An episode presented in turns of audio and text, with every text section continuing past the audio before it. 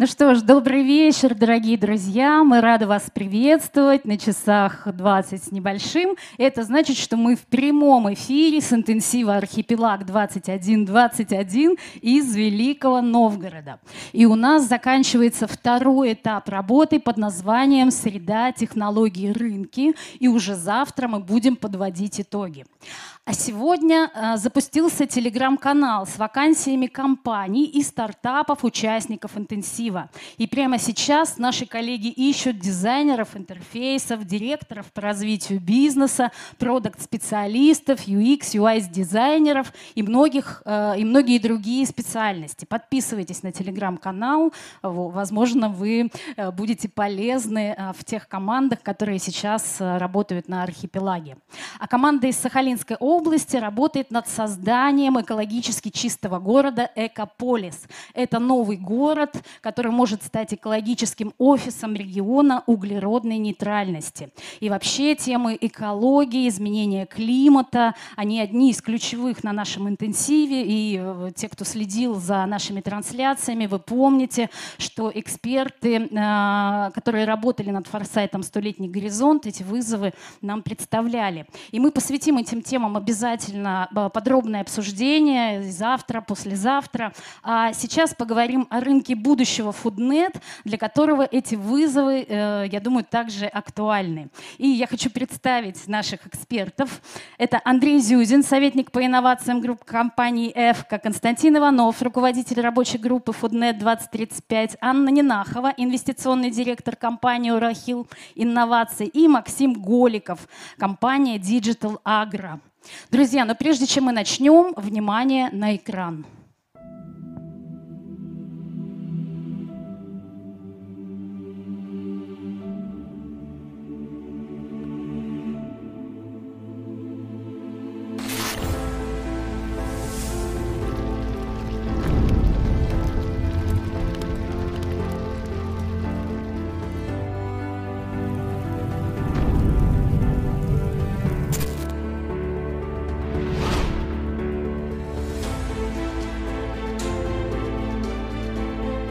Если вы хотите понять, какой ущерб нанесет изменение климата, посмотрите на смертность от ковида и распределите всю эту боль на долгие годы.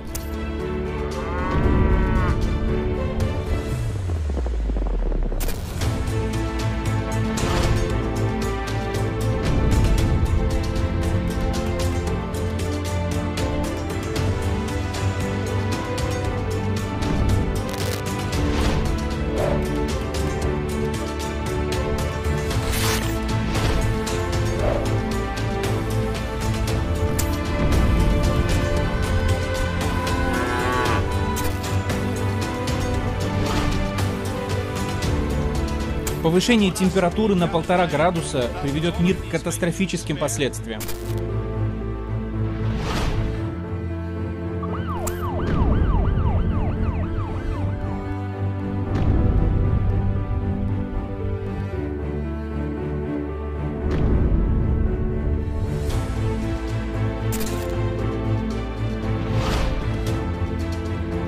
Около миллиарда человек в мире страдают от ожирения, примерно столько же от голода.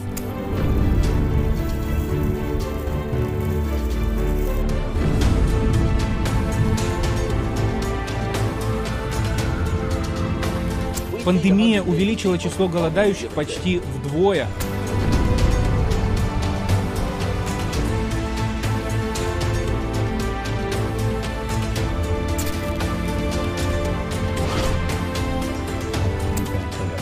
Я не очень верю, что люди влияют на изменение климата. Оно есть, но не разрушительное. Вот, действительно, буквально на днях э, закончилась э, встреча в ООН по продовольственной безопасности. В марте вышел доклад о том, что более чем 20 странам грозит острая нехватка продовольствия. Я там позволю прям даже цитату. Уже сегодня 34 миллиона человек вынуждены жить в шаге от абсолютного голода. И это обусловлено факторами воздействия вооруженных конфликтов, пандемии коронавируса и климатических изменений. И вот я хочу, конечно, обратиться к нашим экспертам и задать вопрос, которым заканчивается наш ролик. Можно ли есть без вреда для планеты? Как эти факторы, эти вызовы изменят питание, культуру питания? Вот можем ли мы заглянуть с вами в 21-21? И, наверное, вопрос к Андрею. Андрей, что мы будем с вами есть? Спасибо большое, Елена. Добрый вечер всем, кто нас смотрит и здесь. Спасибо большое новгородцам за их теплое гостеприимное лето. А, и большое спасибо всем, кто нас смотрит в онлайне, ну и вообще всем сочувствующим. Я не буду задавать риторические вопросы, хотя они неизбежно должны э, из ролика, который вы видели, стать понятным всем. А, и почему, давайте так скажем, почему эта проблема всегда находилась немножко в тени, на нее обращали внимание в виде вот таких роликов, мнений президентов, людей, которые выражают общественное мнение, но никто никогда не подходил к решению этой проблемы так плотно, как нам придется с вами и, наверное, может быть, даже нашим детям. А, проблема в том, что многие из вас, может быть, знают, продовольственная Продовольственный бизнес в мире – это один из самых больших рынков. Он сейчас 7 триллионов долларов и будет расти, нас становится больше, люди постоянно питаются. В области сельского хозяйства занято более 30% практически всего работоспособного населения планеты.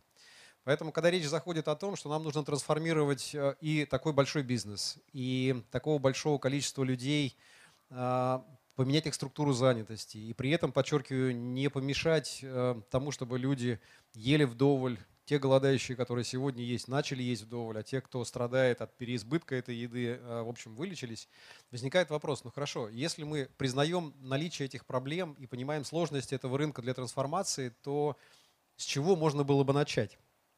И я не случайно сделал такой заголовок «Всех ли возьмут в будущее?» А, давайте поймем, а, во-первых, захотите ли вы или кто будет э, идти за вами оказаться в этом будущем. Это первый и тоже очень важный вопрос, но думаю, что тут у нас очень мало выбора. Наверное, всем нам придется там оказаться или нашим а, наследникам. Это один вопрос. Но второй, каким оно будет и как мы можем на это повлиять. И начать я хотел бы, как я сказал, с э, цитаты, которую многие из вас наверняка слышали, Альберта Эйнштейна, который сказал, что нельзя решить проблему, применяя ту же сознание или логику, как хотите, которая породила эту проблему. И сейчас э, я возвращаюсь к короткому анонсу, который только что сделал. Проблема понятна, и вы это видели в ролике, и все это признают, и можно с ней соглашаться или нет, но глубина этой проблемы очень большая. Тогда что же нам предстоит сделать, и какой мы увидим мир с точки зрения еды в 21 21, 21, 21. Первое, с чего бы я хотел начать, это э, дать комментарий относительно того, что, может быть, у вас еще свежо в памяти. Многие из вас видели эти замечательные картинки. Вы помните, что была одна модель Форда, когда Том Форд говорил, что, слушайте, может быть, любая машина любого цвета, если это черный, такой выбор был у всех, кто любил ездить на машинах в то время, но процесс перехода от лошадей к машинам занял более 50 лет. И те, кто был э, занят на заре э, приобретения автомобилей вопросами их заправки, это были все, они должны были признать, что э, топливо продавалось э, практически в аптечных таких пунктах, в аптечных склянках, давайте так скажем, и каждый заправлял машину самостоятельно. Это такой путь эволюции, хотя он был привнесен вот такой новой э, технологической разработкой, которую принес э, Ford. А, но уровень проникновения технологических новшеств с течением времени сильно ускорился. Этому способствовало достаточно большое количество образованных людей, которые начали появляться в начале прошлого века, и потом эта скорость набирала достаточно большую. Это был первый. И если вы посмотрите на эту картинку, то вы увидите, что с момента э, анонсирования какой-то технологии, чем ближе к нашему времени мы на нее будем смотреть, тем быстрее она достигала уровня проникновение в массы где-то 80% и выше, где можно считать ее широко применимой и используемой. Так вот, здесь не отображены а, скорость, например, адаптации таких замечательных изобретений, как а, а, например, iPad или там таблетки, которыми вы пользуетесь, там был срок адаптации до 80%, чуть ли не 4 года, что очень быстро. То есть мы все уже люди цифрового времени и быстро любим все гаджеты использовать э, для собственного блага.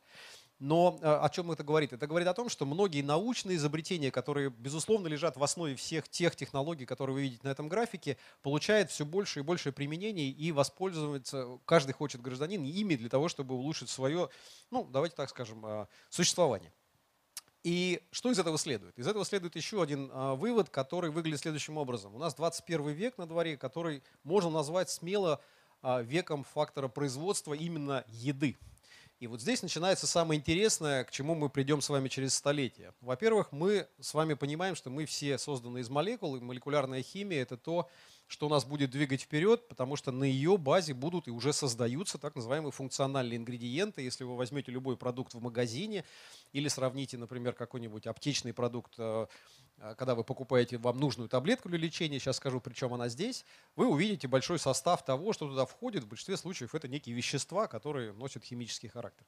Вторая история э, – это генные технологии. Мы говорим о том, что нужно вырабатывать новые Э, виды штаммов. Я говорил о риторических вопросах, но не буду их повторять здесь. Наверное, сидящие здесь все, во-первых, совершеннолетние, поэтому многие употребляют пиво, квашеную капусту, хлеб. По сути, это есть продукт жизнедеятельности микроорганизмов, который вы потребляете. Другое дело, что наука сегодня в этом столетии и дальше будет э, заниматься тем, что знает, как ими управлять. Это вторая история. Третья мы с вами говорим о том, что мы все цифровые, поэтому вопросы, связанные с созданием продуктов питания с использованием систем искусственного интеллекта, когда мы раскладываем на молекулы традиционный продукт, а после этого его пересобираем, например, из растительных ингредиентов, это тоже область науки. И а, последнее, но не чуть не менее важно, это история, связанная с так называемыми аддитивными технологиями, когда мы с вами не что-то отрезаем, потом выбрасываем. Это тоже, кстати, вопрос отходов. Вы знаете, что более одной трети всей продукции, произведенной в мире, продуктов питания выбрасывается. Этот к вам тоже на, на подкорку, на знание. Так вот, аддитивные технологии – это печать, а, например, продуктов а, на 3D-принтере, какой бы странной она вам не могла казаться. И вот эти достижения науки, по сути, приведут нас к, ну, давайте, я называю для себя это столетним таким фундаментальным изменением, которое, во-первых, начнется со следующего. Первое – на чем хочу остановиться. Первое. Мы все с вами, наверное, и, э, наверное, вам это было бы интересно, если вы смотрите на своих родителей или дети смотрят на вас. Мы боремся за увеличение продолжительности жизни. И, наверное, эта жизнь должна быть не просто долгой, она должна быть активной, она должна быть интересной, она должна быть наполненной какими-то событиями и действиями, и у вас должны быть для этого силы и возможности. Но при этом это означает, что мы с вами должны очень хорошо разобраться не только в медицине, которая помогает лечить заболевания, но лучше, чтобы этих заболеваний у вас не было. А как вы знаете, многие заболевания не только являются наследственными, но и являются следствием вашего питания. И вот если мы с вами подумаем, насколько много мы сегодня знаем о себе, то вы обнаружите, что мы о себе знаем не очень пока много. И подтверждение тому это простые научные факты. Мы до сих пор не умеем лечить ряд заболеваний. Мы не понимаем, как делать правильно их профилактику в зависимости от ваших индивидуальных особенностей. И мы до сих пор не знаем, например, что происходит с вашим бургером, если вы его съедаете, он попадает в желудок. Как он расщепляется, мы знаем химически, но вот что дальше, какие клеточные реакции он вызывает, в каких клетках, у кого как, какие особенности к этому относятся, нам неизвестно. А, многие ученые в мире составляют так называемый атлас метаболизма, но до сих пор он не создан и не работает, при том, что вы знаете, что был большой проект по расшифровке генома, и он уже сегодня дает возможность расшифровать ваш геном и, например, сказать точно, ни к чему вы расположены, от чего вам нужно быть подальше, скажем так, если у вас аллергия или какая-то а, странная история. И вот если мы совместим эти две задачи вместе, то через сто лет мы вернемся к тому, о чем сказал э, Гиппократ почти тысячу или больше тысяч лет назад. Пусть еда будет лекарством, а лекарство будет едой. И это очень хорошая история, поскольку, поскольку а, если посмотреть на горизонте 100 лет, у нас с вами не будет отдельных э, отраслей, которых можно сегодня называть здравоохранение. Ну, наверное, оно будет как профилактическое здравоохранение, но то, которое связано с лечением от последствий переедания или нездоровой пищи, это будет одна и та же история. У нас э, не будет задачи съесть что-то, а потом вылечиться от этого. Это первая история. Вторая, через сто лет у нас не будет такого понятия, которое сегодня есть в обиходе, как сельское хозяйство. Потому что сельское хозяйство потеряет свою значимость, э, ибо земля перестанет быть фактором производства. У нас нет необходимости, не будет необходимости что-либо выращивать на земле, собирать этот большой урожай, дальше кормить этим урожаем скот. Для того, чтобы кормить большее количество населения, нам приходится вырубать сегодня леса. Эти леса а, давали нам с вами кислород и потребляли углекислый газ, и тогда у нас с вами получается история, что сельское хозяйство в том виде, в котором мы его сегодня с вами знаем, исчезнет. Следующая история, связанная с наукой, о которой я вам сказал чуть раньше, а, это когда биотехнологии в ее нынешнем виде, который мы с вами наблюдаем, но это по сути некие новые информационные технологии в смысле их проникновения, или назовем их, давайте, новой нефтью, по сути, биотехнологии будут проникать в нашу жизнь, они уже там находятся и позволят нам не только создавать новые продукты, используя новые инструменты, они станут а, проникающими для всех отраслей промышленности. Ну, например, можно будет производить, как вы сейчас знаете, многие кожа а, дамских сумок или нашей обуви производится из шкур убитых животных.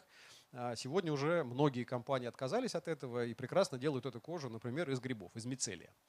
А, и это один из примеров, очень маленький, скромный, но тем не менее начинающий свой рост, достаточно активный. Появятся новые профессии. И дальше будет новое устройство для приготовления еды. Сейчас я на этом остановлюсь. Почему? Потому что ну, если мы должны знать, что вы конкретно, каждый из сидящих здесь или смотрящий нас в трансляции, должен употреблять, то каким образом вы будете делать э, индивидуальный рацион, кто вам его будет доставлять. И вот здесь начинается самая, наверное, большая драма, к которой мы все должны быть готовы. И заключается она в следующем. Мы все с вами разные люди. В контексте нашей ДНК, в контексте того, что у вас содержится в кишечнике, а это микробиом так называемый, его называют еще ученые вторым мозгом, он определяет ваше самочувствие, настроение, а, он определяет, как вы можете быстро соображать, что вы можете быстро делать, какая у вас физическая активность и так далее. И, как я уже сказал, мы пока знаем о себе очень мало. И с э, ростом большего понимания о себе будет складываться более глубокая персонализация. И вы тогда будете потреблять продукты питания, которые привязаны к вам, как к индивиду. И у нас, по сути, сейчас почти 8 миллиардов, нас будет 10 и больше. И вот у нас, по сути, должно появиться, если хотите, 10 миллиардов рационов конкретно для каждого из вас, сидящих здесь предназначенных. Э, потому что они будут привязаны не только к полу, возрасту, географии вашего проживания или предыдущего проживания, или а, тем наследственным заболеваниям, которые были свойственны вашим родственникам или а, предкам, но дальше это потребует еще более серьезной трансформации. Те из вас, кто сегодня приходит в магазин или в кафе, вы же не задумываетесь о том, что для вас конкретно кто-то готовит это блюдо. Это означает, что вы приходите на так называемый массовый рынок и покупаете тот продукт, который просто есть, и вам он по потребительским параметрам почему-то нравится, но он вам конкретно под вас не был сделан. И это означает, что через сто лет мы с вами увидим продукт и вообще всю индустрию, где работают сегодня большие, уважаемые, традиционные компании, будут перевернуты. Эти компании не смогут больше производить и продавать вам тот продукт, который просто массово произведен. Вам нужен будет продукт, сделанный специально для вас. Это первая история. Поэтому мы с вами а, уйдем от традиционного сельского хозяйства, о котором я сказал, где животные, ну, наверное, по старинке, от момента, когда мы сделали такую доместикацию животных и сделали из их из дикими из диких сделали домашними, а, когда они выполняли роль холодильника. Да? У нас же не было холодильника много столетий, если хотите, мы в прошлом веке только изобрели, если вы помните. И у нас получилось, что животные выполняли роль такого ходячего холодильника, где у него не только было мясо, но еще до того, до того момента, как стать мясом, он вам давал и молоко, и сыр, и все остальное. Вторая история а, это, конечно, новые источники сырья, и, естественно, знаний, которые мы будем все накапливать на а, фазе их применения. Что здесь имеется в виду? Я упомянул вам пиво, хлеб, а, квашеную капусту. Это всего лишь несколько примеров. Уже сегодня есть масса технологических компаний, которые могут производить абсолютно такое же по аминокислотному составу молоко, как молоко коровье, при помощи микроорганизмов. Ну, это просто обычные дрожжи и бактерии, которые его производят. Вы открываете кран в биореакторе, который у вас стоит во дворе или на заводе, и наливаете себе это молоко. Оно абсолютно такое же. Многие из вас, скорее всего, я уверен, уже сейчас пользуются растительным молоком, заказывая себе в кафе капучино на овсяном, на соевом, на банановом, какой вы предпочитаете. Это тоже уход в сторону здорового образа жизни. Но сейчас не об этом, а о том, что это а, новая неизвестность, которую мы должны будем прошагать многие десятки лет спустя, и никто не знает, какого рода микроорганизмы нам нужно культивировать, какие развивать, какие открывать и разрабатывать с тем, чтобы они давали новые и новые продукты, которые нам с вами а, употреблять. Будут сформированы новые социальные ниши. Почему? Потому что многие из вас, я не буду сейчас спрашивать, если вы хотите, можете поднять руку, кто знает булгур, киноа, чиа, кто слышал такие замечательные культуры? Ну, видите, как здорово. Все из вас, кто знает их и видел, они все пришли из региональных культур. Они пришли из тех областей, где люди исторически их потребляли, но они никогда не были общепринятыми, такими как кукуруза, рис или пшеница. Но они пришли в наш с вами рацион, и вот сегодня те, кто из вас пробовал их, могут сложить свое мнение. Но что будет дальше происходить? Уже такого различия большого и биоразнообразия мы с вами уже и сегодня не очень много наблюдаем. Но это означает, что люди будут строить свои социальные связи, исходя из того, какой технологический продукт они могут сделать с этими интересными штаммами, микроорганизмами и так далее. Но и при этом интересно понять, какие будут возникать новые социальные формы. Что это означает? Представьте себе, что у вас свой индивидуальный рацион питания, который вы печатаете у себя на 3D-принтере дома. И к вам приходят гости. Наверное, социальность до такого уровня у нас сильно не упадет, чтобы не ходить совсем в гостях и жить только в зуме. Но если к вам приходят эти люди, вы должны их чем-то угощать, и у них свой ДНК и микробиом, чем же вы их собираетесь угощать? Что же вы будете печатать на 3D-принтере, и главное, где вы возьмете ингредиенты?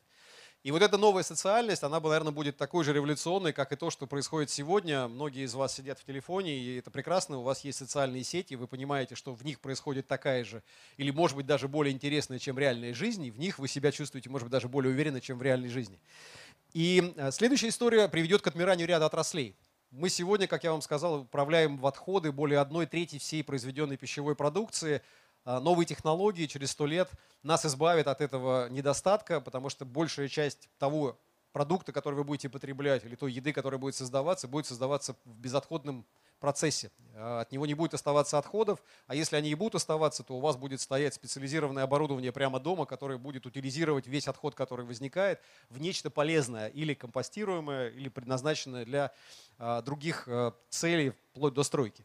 Ну и, наверное, еще один интересный момент, который будет свойственен новой индустрии, это доставка ингредиентов тех же самых. У вас, представьте дома ваш 3D-принтер, на котором вам нужно распечатать дневную дозу завтрака, обеда, ужина, а может быть просто один витамин. И откуда же возьмете небольшие ингредиенты? Они тоже откуда-то должны появляться. И вот эти базовые элементы, ингредиенты, наверное, вам будет привозить э, беспилотный летательный аппарат. Я сейчас опускаю фазу регулирования и полетов. Я думаю, что за сто лет мы сможем с вами регулировать вопросы их полетов, но представьте, что вы живете в 20-этажном или в 30-этажном доме в центре города или даже на пятом этаже, и вам, к вам прилетел дрон. Он куда к вам прилетит? Особенно это актуально э, в нашей э, так сказать, э, климатической зоне, когда может быть и зима тоже быть на дворе, и поэтому там холодно. И что же вы должны, да. да, и что же вы должны делать? Держать окна открытыми, чтобы он уважаемый залетел, или вы должны каким-то образом специально конструировать жилище? И это как раз тоже будет историей, которую мы с вами частично наблюдаем сегодня. Многие из вас слышали, а может быть вы не знаете, многие новые дома, которые существуют в Китае, строятся даже без кухонь. Потому что люди перестали есть дома, они заказывают еду на вынос или едят в офисе или по дороге туда или обратно. Это означает изменение парадигмы смежных отраслей. То есть если мы впускаем эти технологические новшества в нашу жизнь, то это означает, что смежные индустрии, которые должны обеспечить это технологическое новшество в нашей жизни, тоже должны меняться.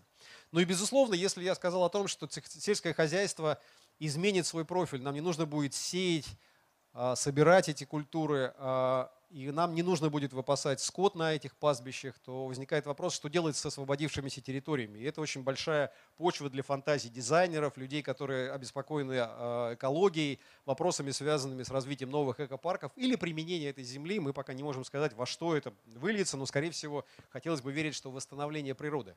И а, одна из картинок, многие могут задавать вопрос себе, ну слушайте, что же вы такое непонятное апокалиптическое-то рисуете, что же это будет за еда?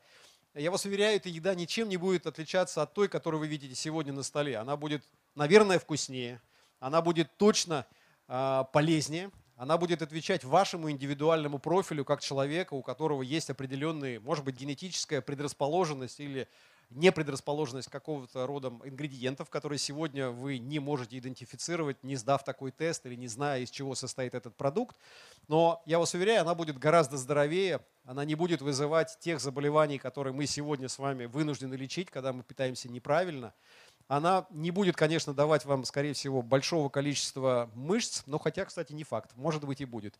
А, и я хочу закончить на том, что это то самое будущее, которое, честно признаюсь, наверное, будет зависеть от принятия его обществом, но в чем есть его такая интересная подоплека? Все-таки еда – это тот фактор, который нас объединяет, но и тот фактор, который дает нам силы, энергию, возможность творить и все остальное. Поэтому если люди смогут при помощи новых технологий, нравятся они нам или нет – Будет ли это белок из насекомых, будет ли это еще что-то удивительное, что мы сегодня не принимаем, потому что никогда этого не пробовали и считаем, что те, кто это использует, странные люди, то тем не менее все равно если такая возможность есть, и у нас с вами будет возможность при помощи новых э, технологий накормить растущее население Земли, как вы слышали в нашем ролике, миллиард из которых сегодня просто не доедает, а многие умирают, то мне кажется, миссия того, о чем мы сегодня будем говорить, будет отчасти исполнена. Поэтому я бы на этом хотел завершить свою часть футуристическую, если она вам показалась сильно странной. А, не знаю, смогу ли я с вами обсудить это в 21-м а, через 100 лет, но мне кажется, наши дети могут это запомнить и принять к сведению. Спасибо, Спасибо Андрей, большое. Да.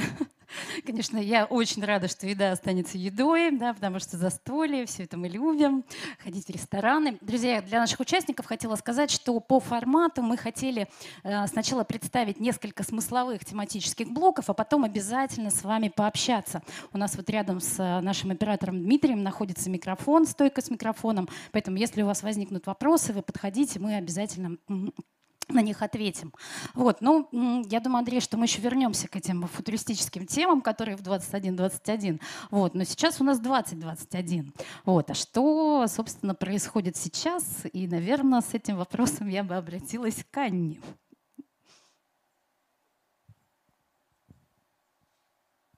Всем добрый вечер. Спасибо за вопрос. Можно ли мою презентацию включить? Да.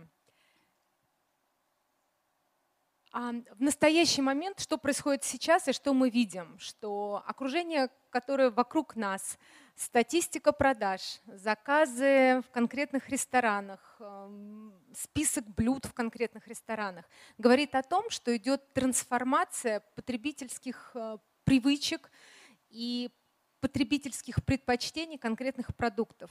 Что я имею в виду? В настоящий момент люди отказываются от э, привычных продуктов и постоянно используют предлог «нет», «без».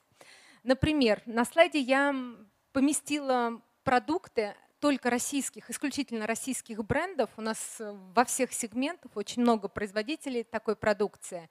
Например, первая зеленая конфетка – это конфетка, очень вкусная конфетка без сахара э, компании а, далее крекеры без глютена.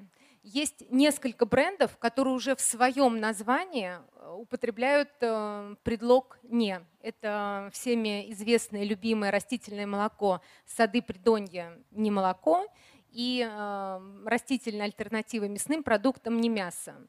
И вот в настоящий момент мы находимся в том мире, где идет э, очень сильная и динамичная трансформация пищевых привычек. И на самом деле а, возникает вопрос, а почему это происходит? И вот о тех тенденциях, которые указывались в начале лекции, которые были на старте архипелага. То, что сейчас говорил э, Андрей, э, большинство этих факторов, конечно, обоснованы там, с научной точки зрения, что рост населения, голодание, давайте сохраним природу, снизим выбросы СО2 и так далее. Но на самом деле, наверное, это факторы, которые в будущем определят этот тренд. На мой взгляд, и там, по мнению большинства экспертов, в настоящий момент ключевым а, драйвером развития вот таких новых продуктов выступает именно вкус самих продуктов. Как бы мы ни хотели, люди в массовом а, количестве не будут есть здоровую еду, если она будет невкусной.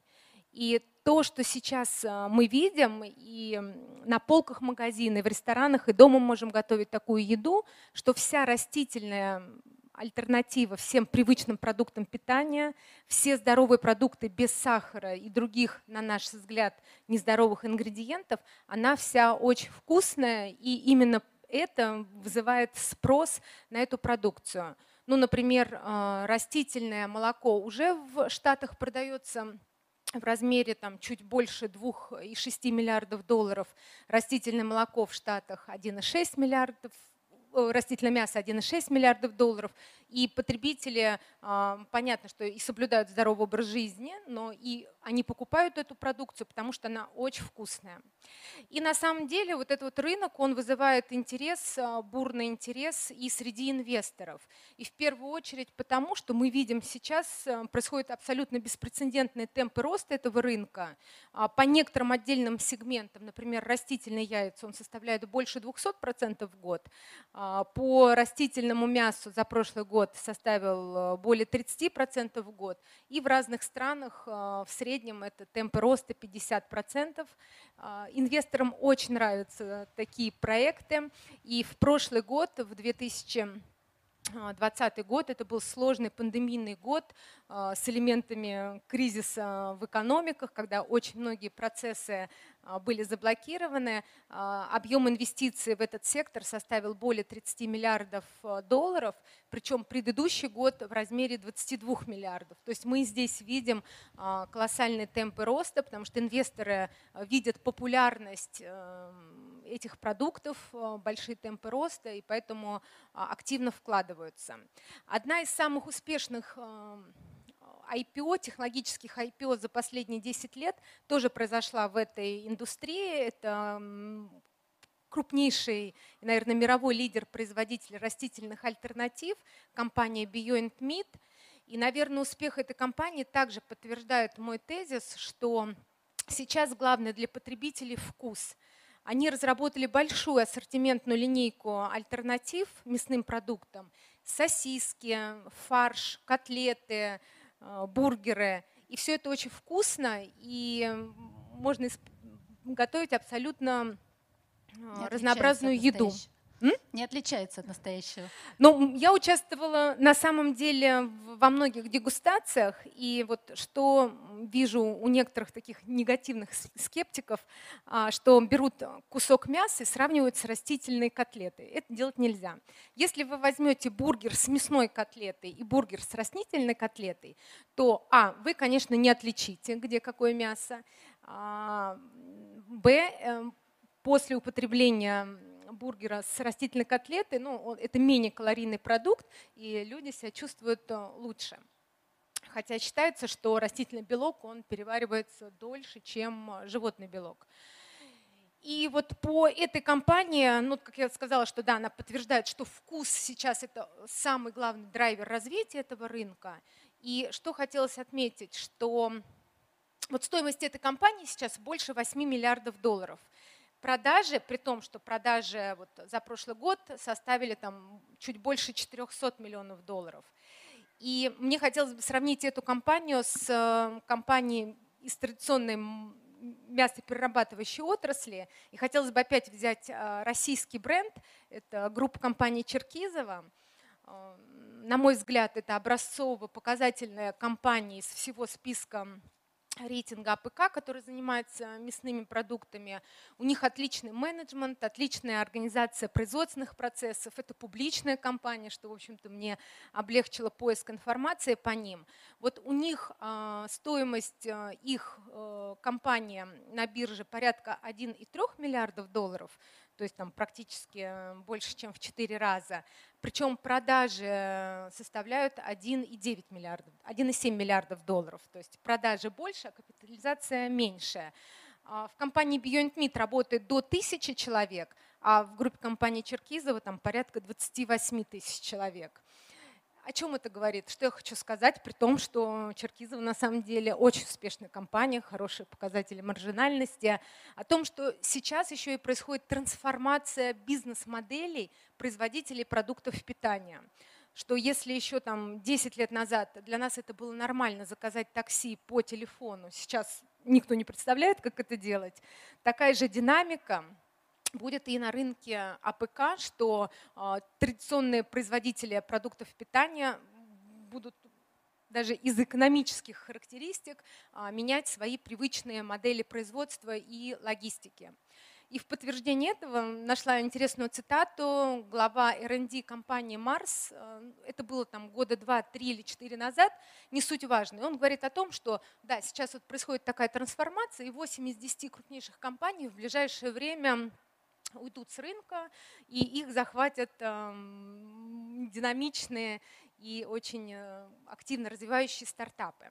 На самом деле, с одной стороны, это да, но с другой стороны нет. И почему нет? Потому что крупные компании, они активно понимают, что сейчас происходит такая пищевая революция, и в отличие от многих других э, традиционных сложившихся отраслей, они активно участвуют в этой революции, и мы видим, что и крупные производители, начиная, например, как Tyson Foods, они инвестировали в стартапы, и сами создавали растительные альтернативы продуктов. И представители хорики активно и сами разрабатывают продукции, и делают кооперацию с различными стартапами для того, чтобы на рынок выводить э, вот эту вот новую еду, о, котором, о которую мы сейчас обсуждаем. И это еще подтверждается тем, что обычно корпорации на рынке венчурного капитала порядка 20% имеют вес в общем объеме инвестиций. Если мы посмотрим фудтек, то там цифра свыше 30, а, то есть активные крупные компании, активный игрок этого рынка, и они делают коллаборации а, различные с стартапами, и покупают их, инвестируют. И здесь вот э, подытожить мое выступление, мне хотелось бы согласиться с э, Андреем, что, конечно, там, через 100 лет, а может быть даже, я думаю, что и через 50 лет, вместо вот привычных традиционных а, моделей, это, конечно, будет а, нечто то, что сейчас сложно представить. И вот эм, стянула картинку у, в исследовательском отчете Рефинг, рекомендую прочитать, там прям А, даже скептики, читаю, верят, что, конечно, наша тарелка сильно изменится.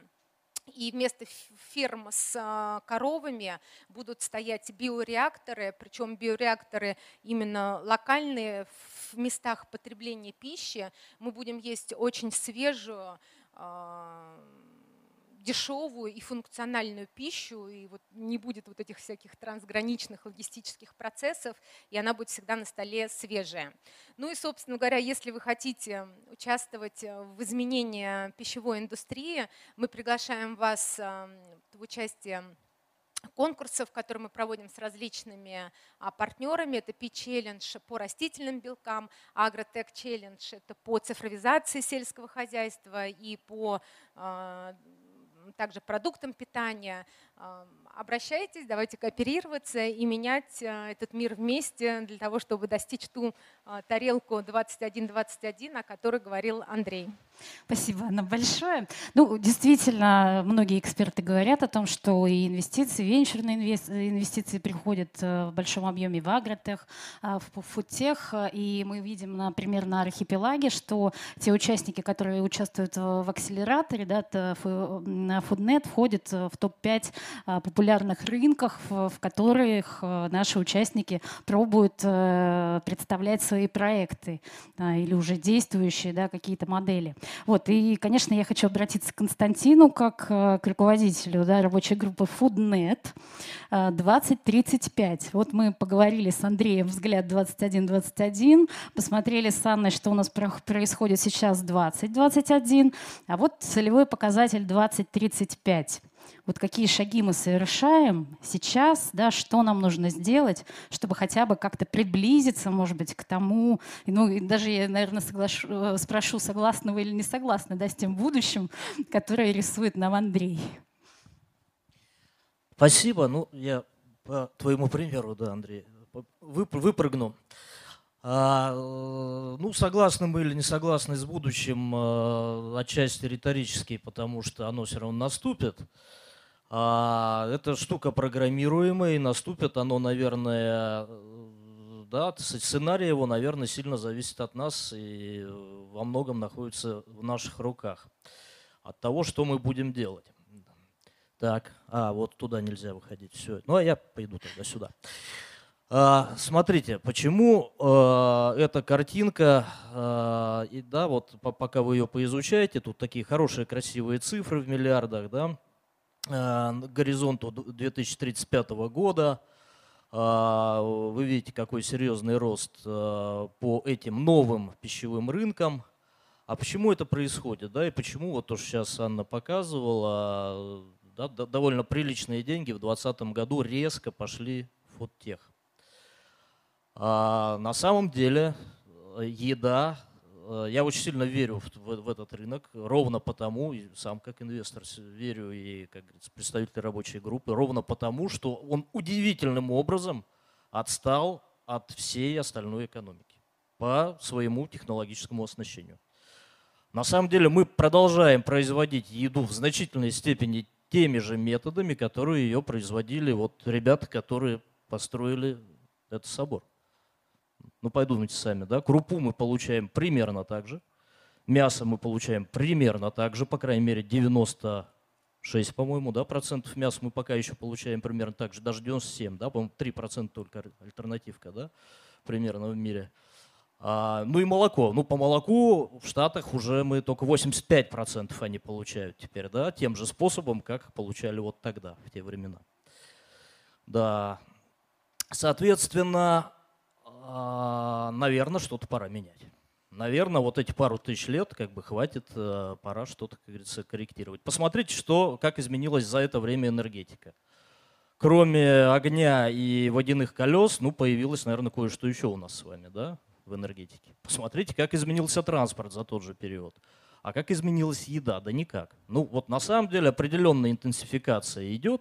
Конечно, мы научились селекции, мы научились чуть быстрее э, плодить кур и чуть э, лучше, как говорится, получать э, прирост э, биомассы. Мы улучшили кормовые коэффициенты в животноводстве. Это все да. Э, третья аграрная революция сто лет назад дала нам удобрение, и это позволило избежать массового голода в э, начале там, 20 века, да, и в целом 20 веке. Но мы опять подошли, кстати, к очередной черте, да, о которой вот в ролике мы с вами видели. Да, мы опять подошли к тому, что риски голода э, возрастают. То есть э, методика, придуманная сто лет назад с помощью химических удобрений, работать перестает. А почему? А потому что мы с вами продолжаем смотреть на производство еды теми же глазами, что вот эти ребята. Правильно, очень хорошая цитата, я, кстати, ее не знал, из Эйнштейна, да, а, значит, а, мы продолжаем смотреть э, на старую проблему старым взглядом. Что произойдет и как посмотреть новым? А, очень просто. Мы привыкли есть то, что научились производить еще наши предки. А, наверное, нам надо научиться производить то, что нам нужно с вами есть. А что нам нужно с вами есть? А нам нужно с вами есть ровно тот биохимический э, состав, который подходит, как вот Андрей сказал, да, каждому из вас, каждому организму. Потому что у вас сегодня такое-то давление, у вас сегодня такой-то сердечный ритм, у вас собственный такой-то генотип, как говорится, да, и э, иные особенности организма, и поэтому сегодня вам вот это нужно съесть.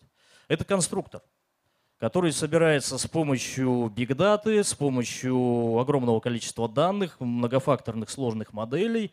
Э, цифровые технологии сегодня дают нам эту возможность. Пока мы мало знаем о, э, скажем, недостаточно знаем да, о своем э, здоровье, мы, хотя мы уже неплохо продвигаемся в, за последние там, 15 лет, очень хорошо продвинулись в осознании биохимических процессов внутри своего тела. И вот теперь мы э, постепенно формируем предпосылки для того, чтобы перестать есть то, что научились производить, и начать производить то, что нам нужно есть.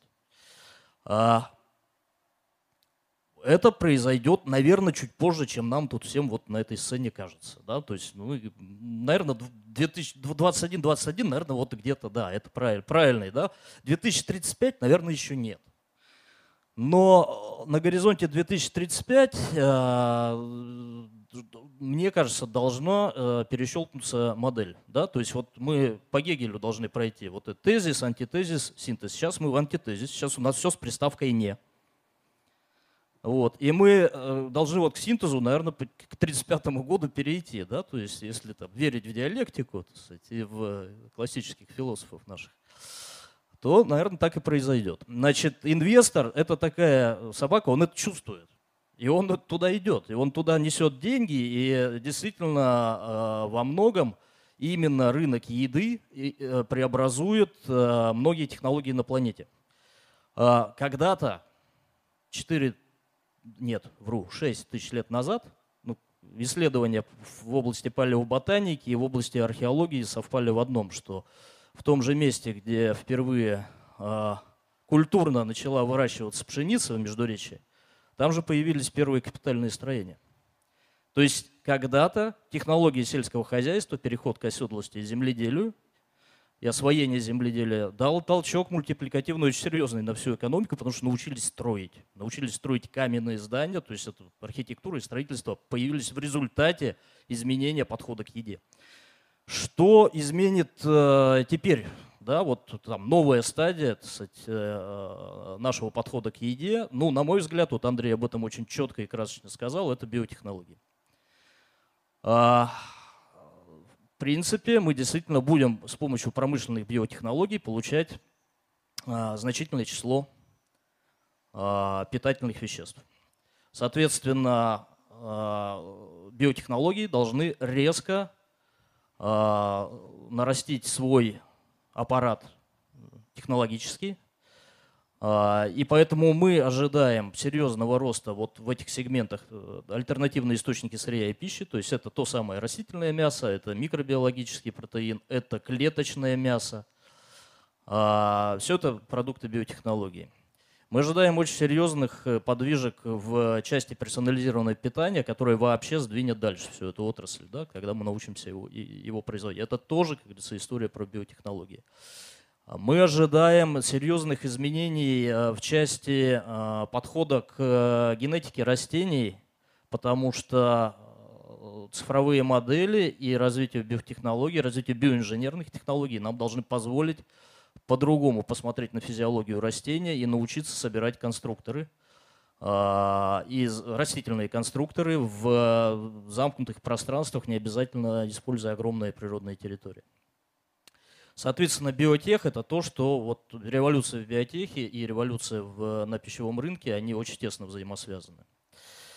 А, и, конечно, вторая история, которая очень сильно повлияет на изменения вот в горизонте до 2035 года, это цифровизация и роботизация. Вот это то, что сейчас э, пока что интенсивным образом будет менять сельское хозяйство. Пока за эти 15 лет у нас коровы еще не исчезнут, Пока за эти 15 лет мы будем продолжать засеивать поля, но мы будем э, уже на сегодня делаем это несколько иначе. И будем э, продолжать развивать беспилотные технологии в э, сельском хозяйстве, в поле в том числе. Беспилотные это означает не просто, что там нет комбайнера, а это означает, что эта техника самостоятельно в поле принимает решения о режимах работы в зависимости от погоды, в зависимости от состояния почвы и так далее. А, и этим всем управляют э, умные операторы, как на безлюдных заводах. Да? То есть вот как на Магнитогорском металлургическом комбинате когда-то было 20 тысяч человек в цеху, а сейчас 150. Э, ну вот примерно то же самое в сельском хозяйстве, но с упором на то, что э, там, наверное, что-то поменяет в структуре занятости, но это нам еще сегодня расскажут.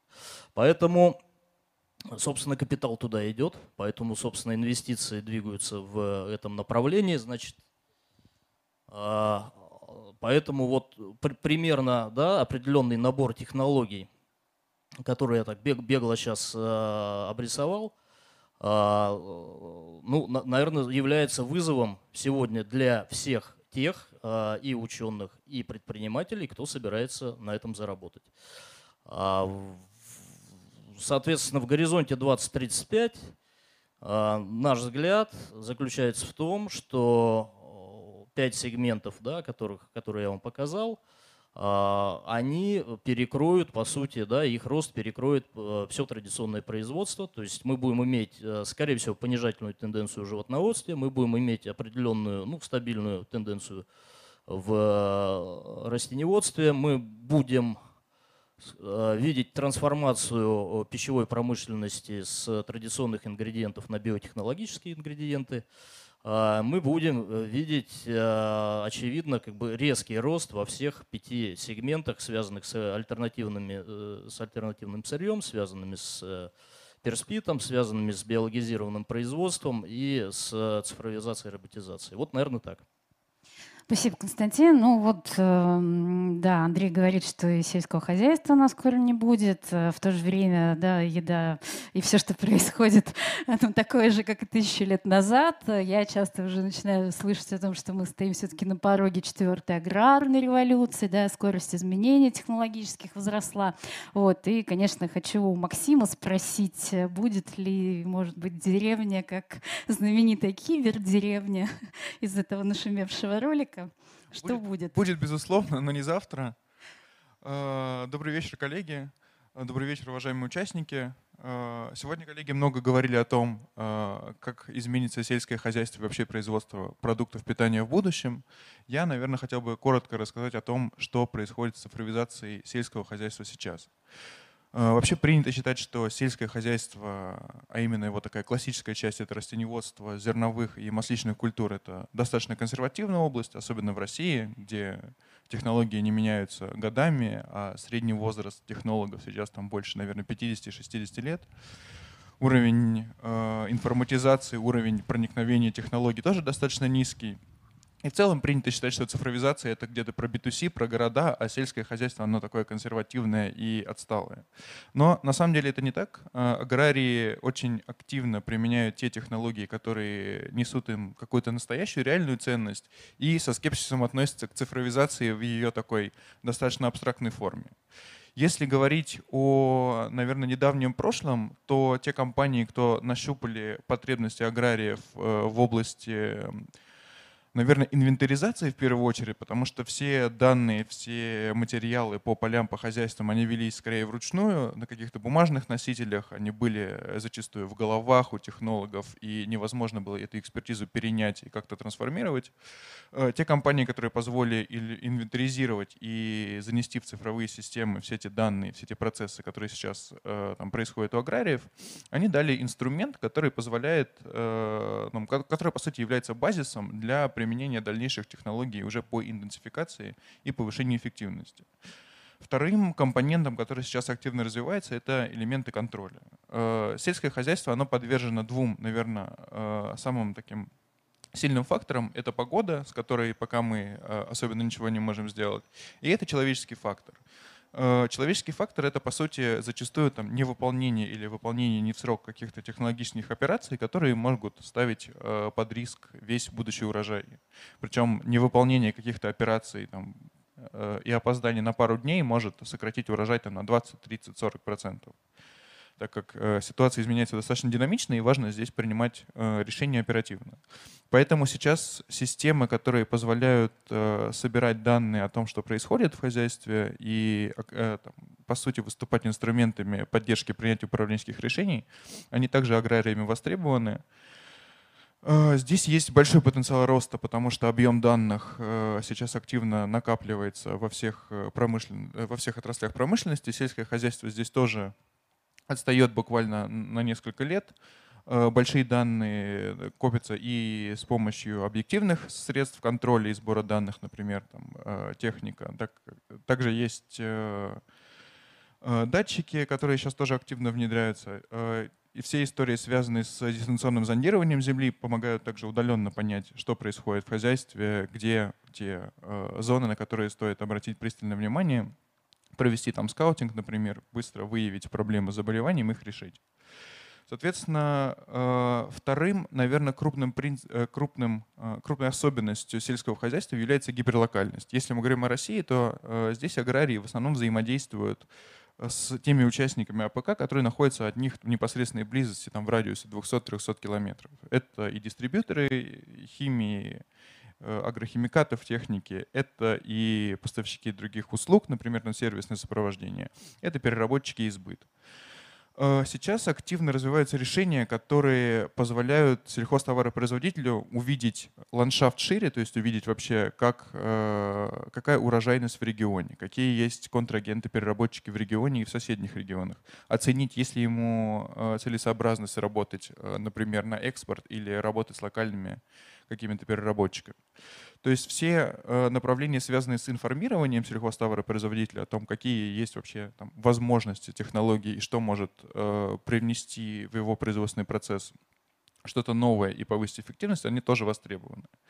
Если говорить э, о тех технологиях и тех решениях, которые сейчас находятся, наверное, в активной фазе роста, это, безусловно, э, беспилотная техника, которая сейчас активно тестируется в России и в целом показывает эффективность как раз там, в разрезе сокращения затрат на фот. На, на фот, на ГСМ также сокращает время обработки определенных площадей за счет того, что очень точно э, строится маршрут техники, и, соответственно, нету задвоений и нету затрат по времени. И второе, э, это все, что касается повестки, связанной с углеродным следом. Здесь также аграрии и компании, которые связаны с сельским хозяйством, понимают, что воздействие на экологию, воздействие на природу, оно сейчас э, уже, возможно, излишне, и необходимо использовать какие-то технологии, которые этот вред э, сокращают, э, в том числе там, технологии устойчивого развития, которые позволяют снизить использование невозобновляемых источников питания, и в том числе и повысить операционную эффективность сельского хозяйства сейчас. Это, наверное, там, ключевые тренды, ключевые особенности, которые сейчас распространены на российском рынке. Спасибо, Спасибо, Максим, большое. Да, друзья, мы на самом деле готовы уже к вопросам. Если э, созрели, пожалуйста, подходите к нашему микрофону. А я пока, ну вот, э, услышав э, все сказанное, хочу уточнить, ну вот, а кто все это будет делать? Вот, например, Нина Иныкина на днях рассказывала о том, что сферу образования ждут перемены, да, к нам придут, мы востребованы новые специальности, появятся дизайнеры эмоций, как бы там экзотично, да, сейчас это не звучит звучало. Вот, а что-то у нас будет происходить подобное? Кем мы будем стремиться к 21-21? Я позволю себе короткий пример привести. Ну, наверняка сидящие здесь изучали историю и смотрели. Помните, была такая профессия, называлась резчик льда. То есть люди ходили с большими глыбами льда из холодильников больших, своих не было, они приносили людям лед, особенно там, где люди жили в теплом климате. Вторая профессия прекрасная, ну, наверное, трубочиста я не буду вспоминать, в сказке вы все читаете, детям рассказываете. Видите, прекрасная профессия, э, которая касалась э, зажигания и тушения фонарей на дорогах, которые должны были давать освещение. Это такая история, которая произошла эволюционным путем. И вот когда мы с вами говорим про научную историю, ну, представьте себе, у нас должна появиться целая группа людей, которые знают, как разрабатывать биореактор – под определенный штамм микроорганизмов, который требует не только подключения к электрической сети, но и определенных температурных режимов, а, наличие тех химических соединений, которые обеспечат его жизнеспособность и продуктивность, и еще и выведение этих штаммов, которые будут очень производительными на долгом промежутке времени. Это генные инженеры, которые этим будут заниматься. И вот эти все профессии, я, им не с числа, их очень много реально. И действительно, если смотреть в будущее, то, э, ну, наверное, образование очень консервативная отрасль. И туда изменения внедряться будут, ну, я не постесняюсь, наверное, сказать, десятилетиями. То есть так, чтобы мы пришли и сказали, завтра нам нужен набор не знаю, генетиков штаммов, боюсь, что так у нас не получится. Поэтому об этом нужно думать заранее. Но я бы так сказал, разбег до 21-21 у нас еще ну есть. да, надо начинать. У нас вот. как раз трек Future Skill стартует, да, да Константин? Добавлю очень коротко, да. А, вот обратите внимание, значит, у нас про генетиков, да, Андрей вот упомянул, а, нехватка, беда. Значит, в России с подготовкой а, практически никак. Соответственно, сколько у нас генетически измененных собственных сортов российских? Вот вы затруднитесь э, найти достаточное количество, все, все буржуйские. Вот это пример того, как образование влияет. Да? Когда-то, с 30-х годов пошло, да? когда тормознули тему, все. А, а теперь возьмем а, положительную сторону. Почему а, Россия может быть лидером, например, в цифровом сельском хозяйстве, а у нас все хорошо с информационными технологиями, а у нас одни из лучших айтишников в мире, а у нас в этом плане человеческий потенциал отличный. Ну и, кстати, биотехнологии у нас есть. В общем, как бы, конечно, не, не как IT, но кое-что есть, да, поэтому это уже про преимущество. Вот э, смотрите, да, разный подход к науке, разный подход государства к э, обучению этих специалистов, разный результат на рынке. Мы сегодня очень много говорили о том, что еда – это лекарство, а лекарство – это еда. Вот в связи с этим э, в западном мире сейчас одна из самых востребованных профессий вот в новом пищевом секторе. Она называется на английском food scientist, то есть как бы научный человек в области фуда, который знает и технологию пищевого производства, и физиологические процессы в организме человека, ну, хоть с медицинским аспектом, который бы разрабатывал не просто новые продукты, вот это вот очень важно, а как новые продукты будут метаболизироваться в организме человека и влиять на здоровье человека. И тем самым вот, э, достичь ту функциональность продуктов, о которой мы сегодня говорили. А, я в свое время делала такой research по российскому рынку. Понятно, что у нас еще, конечно, нет таких специалистов, а, потому что, обращаясь, э, вернувшись к вашему вопросу, нет такого образования, его нужно формировать и создавать, потому что, конечно, новые индустрии, это необходимо готовить новых специалистов с новыми навыками и компетенциями. И один из самых дорогих специалистов, если посмотреть статистику опять западного рынка, это специалист флейворист, но я так понимаю, это человек, который занимается ароматикой, а, как раз будет делать эту новую полезную еду еще и вкусной. У нас, наверное, на российском рынке аналог это некие биохимики, которые работают над натуральными ароматизаторами, которые делают эту еду вкусной, о чем мы тоже сегодня говорили. Вот это, кстати, один из самых дорогих специалистов. Ну, почти как дизайнер эмоций, да. да. Мне кажется, очень похоже. Да, это дизайнер, в общем-то, как бы, да, новой еды.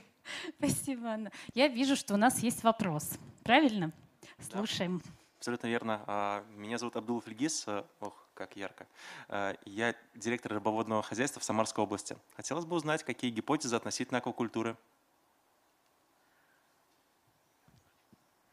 Ну, в России, наверное, очень-очень перспективный рынок, потому что в Европе именно аквакультурным э, способом, по-моему, там уже к 50% объема потребляемой рыбы подошли. Ну, там 44% тоже я видел, а в России менее 6% да, пока получают. Поэтому сейчас рынок, э, да, перспективный. А, значит, э, вопрос в том, насколько вы готовы развивать будете компетенции в, как раз в сфере биотеха. Потому что и в том числе там и селекция, и в том числе там и, может быть, что-то и с геномом, как говорится, думать. Я все-таки надеюсь, что когда-то у нас э, добьемся мы, чтобы разрешили коммерческую деятельность с ГМО. Но э, в целом, вот если вы нарастите компетенции в части биотеха, вы сможете с хорошей рентабельностью работать. Если нет, то конкуренция э, зарубежная вас задавит. Вот вопрос в этом. Хорошо, благодарю. Мне хотелось бы ответить э, небольшим примером, не для рекламы, а именно для иллюстрации ответа на ваш вопрос. В Москве есть такой ресторан э, Twin Gardens. А, рестораторы, шеф-повара, братья Березутские, вот они уже в меню ввели кальмара, напечатанного на 3D-принтере. И ну, в настоящий момент, конечно, это не, они не воспроизвели вкус настоящего корма, кальмара. Еще, наверное, ошибка была сделана, что они на одно блюдо кладут и натурального кальмара, и напечатанного на 3D-принтере. Но это только первый шаг, и понятно, что всегда версия любого продукта, начиная от телефона, заканчивая машинами, они всегда с какими-то недостатками. Но я думаю, что через какой-то промежуток времени, не знаю, через 100 лет, через 50 или в 20-35 а, у вас останется только премиальный сегмент. А, это будет а, определенный целевой сегмент, целевая аудитория, которая будет употреблять ваш продукт, а на самом деле все будет печататься на тех биореакторах, которые мы сегодня показывали. Я короткий комментарий себе позволю. Вы знаете, сегодня ну, тому можно там, сожалеть или нет, такая же история преследует аквакультуру, как и обычное мясо. А, оно активно заменяется растительными аналогами, оно активно заменяется так называемыми клеточными аналогами, которые сегодня находятся на выходе из лаборатории и ждут решения регулятора, можно ли его употреблять в пищу. Те из вас, кто не знает, например, американская компания EatJust получила разрешение в конце прошлого года у сингапурского регулятора на употребление в пищу клеточной курятины, то есть которая выращена в биореакторе. Это обычная курица, но вот созданная таким способом. Так вот, аквакультура находится в том же э, сегменте. В России они говорят гораздо меньше, потому что это предмет разработки продуктов э, больше для Юго-Восточной Азии, ну или для тех, кто много потребляет рыбы. И если посмотреть на самых крупных производителей сегодня, ну, например, Thai Union – это крупнейший производитель бан баночного тунца, вы знаете, и многие из вас, сидящие здесь, знают, что тунец наиболее активный адсорбент ртути океанскому, да, поэтому его, ну так, не очень э, рекомендуют в больших дозах употреблять. А те из вас, кто смотрит за э, состоянием мирового океана, могут прочитать, что за последние 20 лет содержание ртути в обычной треске, в океанской треске, да, оно увеличилось на, до 23%. То есть это сильное неблагополучие мирового океана. Но говорить о том, что можно уйти от этого неблагополучия в сторону выращивания рыбы, к сожалению, тоже не могу сказать, потому что и шотландские примеры, и норвежские, и чилийские говорят о том, что содержание и выращивание рыбы, аквакультуры для продажи в садках, вот в таком содержании, к сожалению, тоже имеет очень много недостатков, которые не компенсируются там, ничем, э, включая, скажем так, многие исследуют, насколько рыба чувствует, не знаю, боль и неудовольствие. Вот многие занимаются этими вопросами, к сожалению, чувствуют. Поэтому, наверное, путь будет такой же. Как у традиционных источников замены мяса, рыба пойдет под этой же категорией. Спасибо большое. Да, благодарю. Да, мы видим еще один вопрос. Да, пожалуйста. Добрый вечер. Попков Игорь, проректор Тимирязевской академии. Вопрос вот такого порядка. Все спикеры говорят о том, что необходимо изменение образования, что э, еда будущего, профессии будущего, новые специальности. Мы э, взаимодействуем с рынками НТИ, мы взаимодействуем с университетом 2035. Тимирязевская академия готова стать локомотивом для построения университета будущего. Хотелось бы у спикеров э, спросить понять, а где место бизнеса, где место коммерческих организаций при построении этого университета будущего. Спасибо. Кто готов? Ну, безусловно, это заказчики э, в первую очередь. Другой вопрос, что в России специфика, вы ее знаете прекрасно, а, когда э, некий серьезный э, ментальный разрыв очень часто между заказчиком в лице бизнеса и исполнительным в лице э, науки, э, но за последние годы некоторые э, вузы успешно научились его преодолевать. Мне кажется, очень хорошая практика, когда совместные лаборатории, например, создаются, себя зарекомендовала в ряде случаев, да, когда в этой лаборатории одновременно в одном э, научном коллективе, в исследовательском, работают и сотрудники компании-заказчика, и сотрудники института или вуза. Да, и вот они вместе, как говорится, ведут эту разработку. Получается как бы гораздо более серьезный уровень доверия и э, ожидания взаимные легче реализуются, скажем так. Да? Вот, мне кажется, такие практики, они очень Э, серьезно могут э, позволить э, нам увеличить объем взаимодействия бизнеса и науки и меньше покупать технологии за рубежом, больше создавать собственных здесь. Игорь, спасибо за вопрос. Ну, я с своей стороны прокомментирую. Ну, так, например, группа компании «Евка» очень плотно работает, ну, даже, я бы сказал, с плеядой университетов, и не только в Москве, Петербурге, но и в Сибири с большим количеством. Но должен вам сказать, что наверное, у вузов, которые для себя обнаруживают новую нишу, очень нетрадиционную, я бы сказал, не совсем обычную для этих вузов, в общем, вкладывают туда, может быть, чуть больше усилий. Я не знаю насчет ресурсов, а, не видел их бюджетных статей, расходов, но когда мы видим появление а, биофокусированных направлений деятельности в таких, ну не совсем, давайте скажем, традиционных университетах, как ИТМО, Напомню, расшифровка ИТМО, Институт точной механики и оптики города Санкт-Петербурга, или там, физико-технического университета города Москвы там, и так далее. Ну, то есть трудно их заподозрить в том, что они туда пришли случайно. У них достаточно хорошая профессура и так далее. Поэтому я бы сказал так, что если есть намерение занять определенную нишу у образовательного учреждения на рынке вот этих новых разработок, ну, я точно думаю, что отказа от кооперации со стороны большого бизнеса вы не увидите. То есть, по крайней мере, наш подход, он ну, доказывает эту теорию на практике. Спасибо. Я думаю, что архипелаг хорошая площадка для того, чтобы выстроить не точечное, а системное взаимодействие. Спасибо. Спасибо. Еще один вопрос. А, Омский государственный технический университет, а, заведующий кафедрой биотехнологии. У меня вот вопрос. А, сегодня в рамках докладов часто звучало это слово биотехнология, биотехнология, биотехнология. И, наверное, важным, наверное, прозвучал вот эта кадровая проблема, когда вузы готовят направление подготовки, специальности, которые скажем так, э, на которые получают заказ от государства. Как можно выстроить тот механизм, чтобы, допустим, изменить заказ? Потому что вот э, в рамках нашего университета встречаюсь с той проблемой, что биотехнологов в разрезе традиционных направлений подготовки и вот наиболее востребованных сейчас их меньше, чем мы можем готовить. Как мы со стороны университета, со стороны бизнеса можем сдвинуть, скажем так, вот этот вот заказ? Можно я выскажу свою гипотезу? Спасибо за вопрос. Знаете, как это не парадоксально, а, но если мы с вами посмотрим на большие прорывы, которые произошли у нас в государстве и за рубежом, это все-таки должен быть заказ государства. Типичный пример, который я вам приведу. Мы все знаем, что мы потребляем очень много сахара. Если вы сравните нормы российского Минздрава, э, Роспотребнадзора и всех остальных, и э, Всемирной организации здравоохранения, то наши рекомендации в разы превышают то, что положено людям в мире.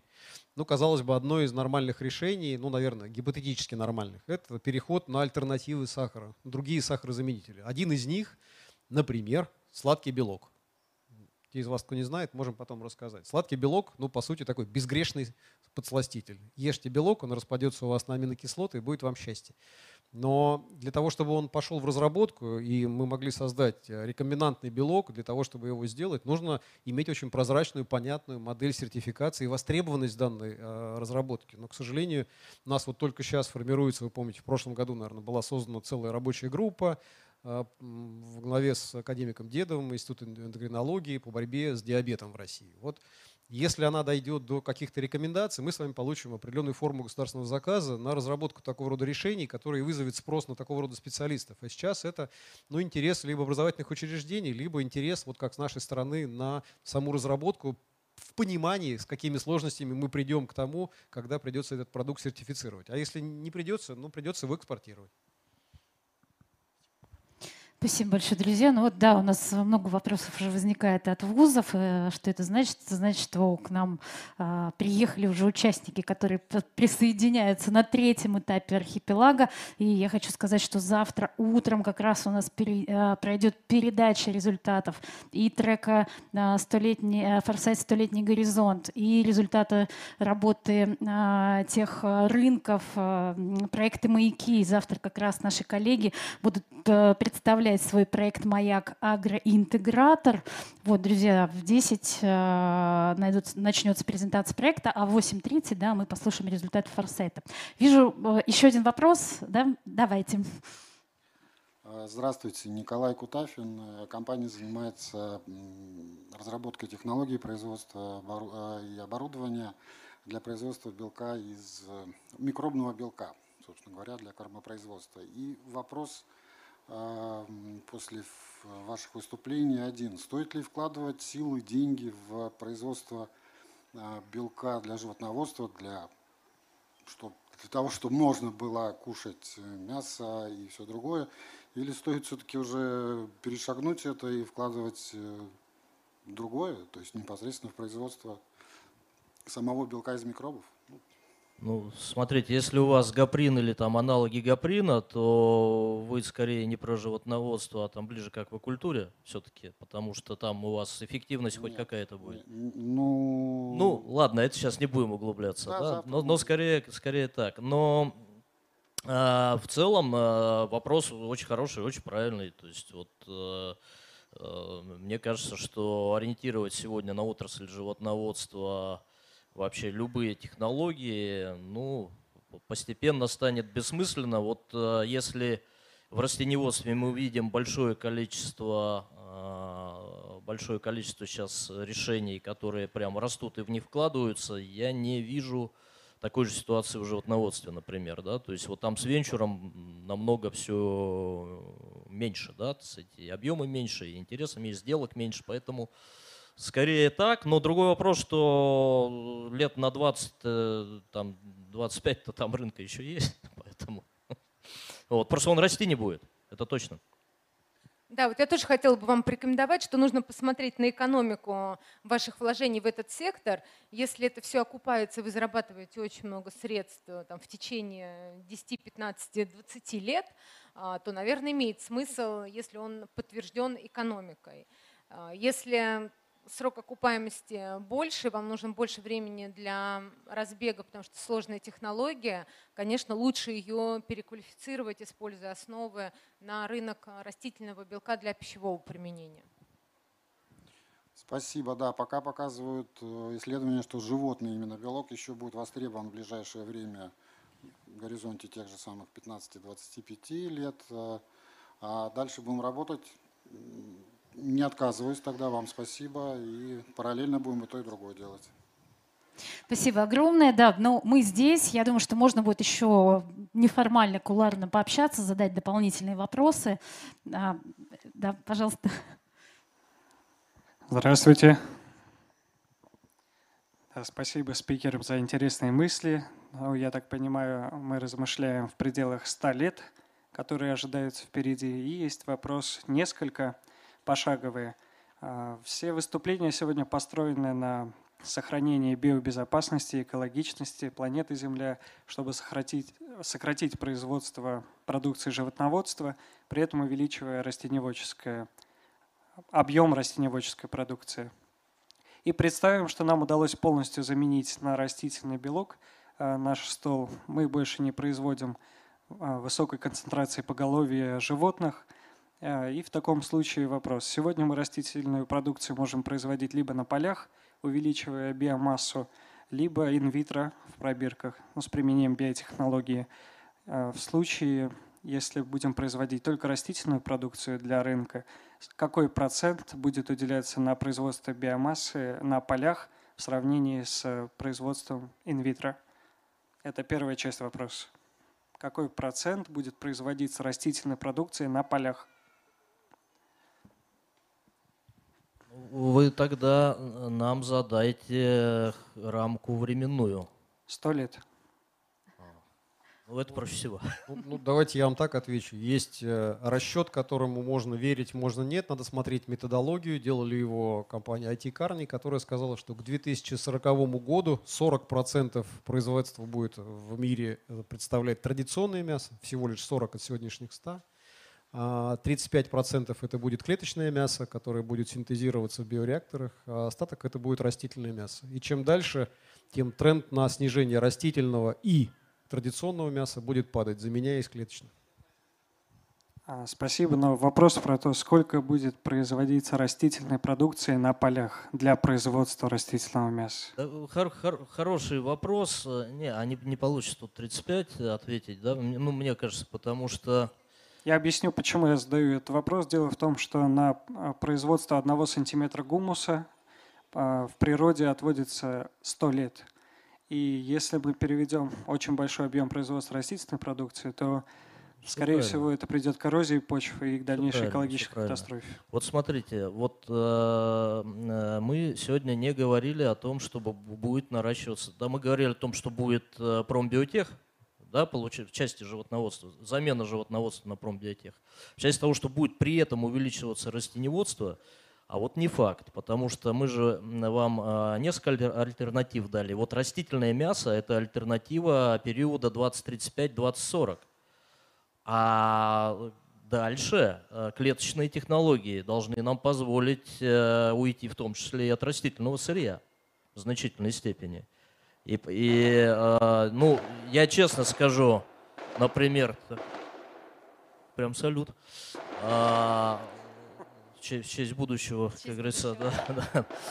А, я не видел а, подобных данных, что будет на горизонте 100 лет, но я вам могу сказать, что а, вот тот расклад, о котором мы говорим, то есть если порядка, а, э, значит, э, вот сейчас Андрей сказал, да, о том раскладе, значит, что 40%, вот, но если смотреть динамику, если я правильно помню те данные, там растительный сегмент будет расти, по-моему, до 30-35 года, а дальше он стабилен. И дальше дальнейшее замещение белка происходит не за счет растительного э, белка, а за счет клеточного белка. Да, поэтому, скорее, э, скорее всего, мы посевные площади с вами сократим. Это одна составляющая. Притом сократим, ну, я полагаю, что на, на те же самые 40%. Но это оценка моя, она полпалец потолок, сразу говорю. Исследования я не видел. Теперь второй момент – а, закрытый, а, то, что сегодня является закрытым грунтом, на самом деле оно будет уходить тоже в еще более закрытый э, грунт э, и уходить в бессубстратные системы. Вы правильно говорите про гумус, а, но тут есть два решения. Решение одно – это сити-фарминг. Это когда мы уходим с вами вообще от поля и в закрытом помещении, то есть выносим из биосферы в техносферу производство, в том числе растительной продукции. Да? А, в закрытом помещении мы получаем определенные виды растений, э, которые сегодня либо на полях, либо в закрытом грунте производятся. Да? Второе, мы уходим от понятия грунт, там, где это нам не, не нужно. Третье, скорее всего, понимание биохимических, биохимии и биофизики почв нам позволит в том числе воспроизводить, э, то есть заниматься терраформированием, воспроизводить э, условно-искусственные почвы там, где это потребуется. Сегодня большие исследования по заказу арабских стран ведутся в этом направлении, и не только они да, и в России кое-кто занимается. А, поэтому а, здесь есть целый ряд решений, они все так или иначе биотехнологические, и они все не про то, что растеневодство будет расти, они все как раз про то, что оно будет тоже сокращаться. Просто это произойдет несколько позже, чем животноводством, там, с лагом там, 20 лет. Вот наша оценка такая. Да, спасибо. Если можно, вторая часть вопроса, нам время позволяет, да? А сегодня еще, когда объясняли про растительное мясо и про переход к Beyond Burgers, э, учитывается ли такой показатель, как аминокислотный скор при расчете аминокислотной полноценности растительного мяса? А, но я напомню просто то, что это отношение определенных незаменимых аминокислот к, к такой же аминокислоте, только к идеальному белку. А в недавних исследованиях доказали, что это уже не материнское грудное молоко, а белок яиц, яичный белок. А, поэтому интересно, вот по аминокислотному скору будет ли соответствовать растительный или клеточный белок по отношению, например, к белку говядины? Ну, давайте я так скажу. Первое, клеточный белок будет соответствовать тому, который вы видите сегодня, ну, в обычном мясе. Для этого он будет выращиваться в таком аналогичном формате. Это первое. Второе, что касается растительного, уже сейчас, если возьмете шкалу так называемый PDCAS, то действительно яйцо это единица, соя это 0,98, горох это 0,96, мясо это 0,92. Поэтому единственное, чего может не хватать и чем восполняют основные производители недостаток э, витамина В12, то есть железа, который там гемоглобину позволяет твориться в крови, это витаминизация тех продуктов, которые уже сегодня выпускаются. Если возьмете этикетку, ну, не знаю, нашего растительного мяса, там так и написано, с добавлением B12. А все остальное, аминокислотный состав, он вполне себе понятен. Другое дело, что он, естественно, не аналогичен мясному. То есть если вы хотите прийти к аналогичному мясу, ну, тому, что делается в мясо, то это будет уже скорее, так мы называем для себя, это бургер 3.0, это то, когда у вас будет э, происходить э, белок, который будет использоваться, не из растений будет производиться методом экстракции и получения концентрата, потом изолята, а будет происходить в биореакторе, когда вы будете получать уже полноценный белок для того, чтобы его немедленно использовать с теми дополнениями, которые вам нужны. Спасибо большое. Да, все спасибо. Да, друзья, ну что, я напоминаю, завтра у нас очень э, насыщенный день. Утром мы э, смотрим результаты второго этапа и открываем третий этап нашего интенсива. Нас также ждет открытие выставки «Будущее обыденное», которую вы видите э, рядом с нашей площадкой. И в 20 часов завтра мы продолжим обсуждать самые важные актуальные темы. И э, завтра нас ждет дискуссия э, на тему э, энергоперехода и какие вызовы в, в этой связи стоят стоят перед Россией. Я с огромными словами благодарности э, обращаюсь к нашим экспертам. Андрей, Константин, Анна, Максим, спасибо огромное. Все еще на площадке. Если есть вопросы, пожалуйста, неформально подходите, задавайте. Мы будем вам рады. До завтра.